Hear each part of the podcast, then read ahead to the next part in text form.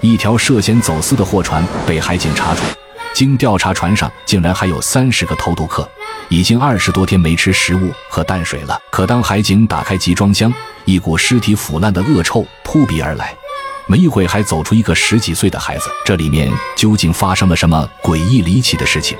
欢迎收看《诡案实录之偷渡》。秦头与风队今天来到海警办公室，跟海警的队长老贺讲述了关于六手模式的调查结果。可老贺还是担心六手魔师还会危害人间。对于老贺的担心，风队解释道：“魔师已经落水了，落水后便失去了行动能力，加上环境的变化，很快就会腐烂殆尽。”就在这时，秦头注意到正准备离开的海警小张，想起了几天前的一个约定，便喊住了他。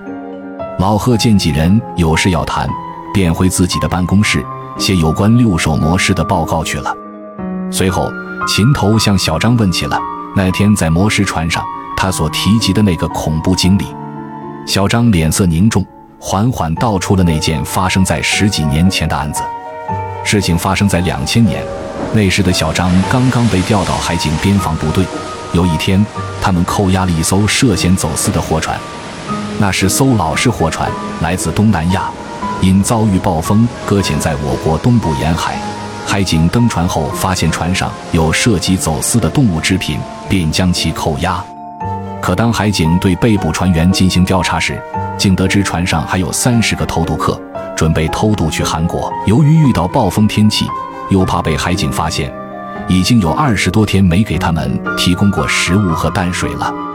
当时他们听到这个消息也是非常震惊，因为根据我国的海事预警条例。避难船只必须全员上岸，在此期间，如果船上有人，那是非常危险的。小张和一个队友不敢耽搁，便冲上扣押的那艘货船，挨个搜索起船上的集装箱，最终在船尾的位置发现了那个装有偷渡客的集装箱。可当他们敲击货箱和开门的过程中，集装箱里竟然一点声音也没有，便有了不好的预感。果然，一打开箱门。一股浓烈的尸体腐烂的恶臭便扑鼻而来，熏得小张和队友一阵呕吐。那浓烈的味道让他们明白，这绝不是一两具尸体能够造成的，恐怕是成堆的尸体。当浓烈的气味散发了，两人逐渐看清了货箱内的情况，那里面犹如人间地狱一样。只见三十具尸体叠在一起，有很多尸体都已经残缺不全。有着明显被切割和啃咬的痕迹，地上散落着带血的刀具。可就在这时，还在呕吐着的小张，突然发现尸堆里似乎有东西动了一下。那是靠货箱最里面的一个女人，肢体诡异地抖动了起来。一开始，小张以为是幸存者，可转念一想，那女人似乎已经死透了，又怎么还能动呢？突然，一个身材瘦弱矮小的身影从女人的尸体下钻了出来。那是一个看起来只有十岁左右的孩子，满嘴是血的站在尸堆里，嘴上的血说明他是靠吃尸体活下来的。他的手里紧紧地握着一把匕首，匕首上也是带着血迹。那孩子见箱门被人打开，一言不发的就朝货箱外走去，直到孩子已经从小张两人中间走过，他们才突然意识到，不能让这孩子就那么走了。两人随即回头想要叫住那孩子。但可能语言不通，那孩子根本没有反应，还是继续往前走。小张的队友见此情形，上前按住了小孩的肩膀，可哪知那孩子非常凶狠，回手就是一刀，队友的脸上就被划出了一道伤口。小张看着情况也是大吃一惊，上前与队友一起制服了那个孩子。根据小张的回忆，那孩子力气非常大，与他瘦弱的身体根本不相配。完全不像一个孩子，更像一只充满野性的动物。后来听说，孩子被送进了未成年人心理健康治疗医院。可那孩子在医院里从不跟任何人说话，根本无法得知他是来自哪个东南亚国家。每天只有吃饭的时候才能看见他行动。医院里，一个女心理治疗师试图在她吃饭的时候利用温和的肢体语言和她沟通。可当治疗师刚碰到她的身体，她一下子就抱起，朝着治疗师的脸抓了过去，把治疗师的脸抓伤后，又低下头继续吃饭。似乎吃饭才是她的头等大事，谁都不能打扰她，并且威胁她。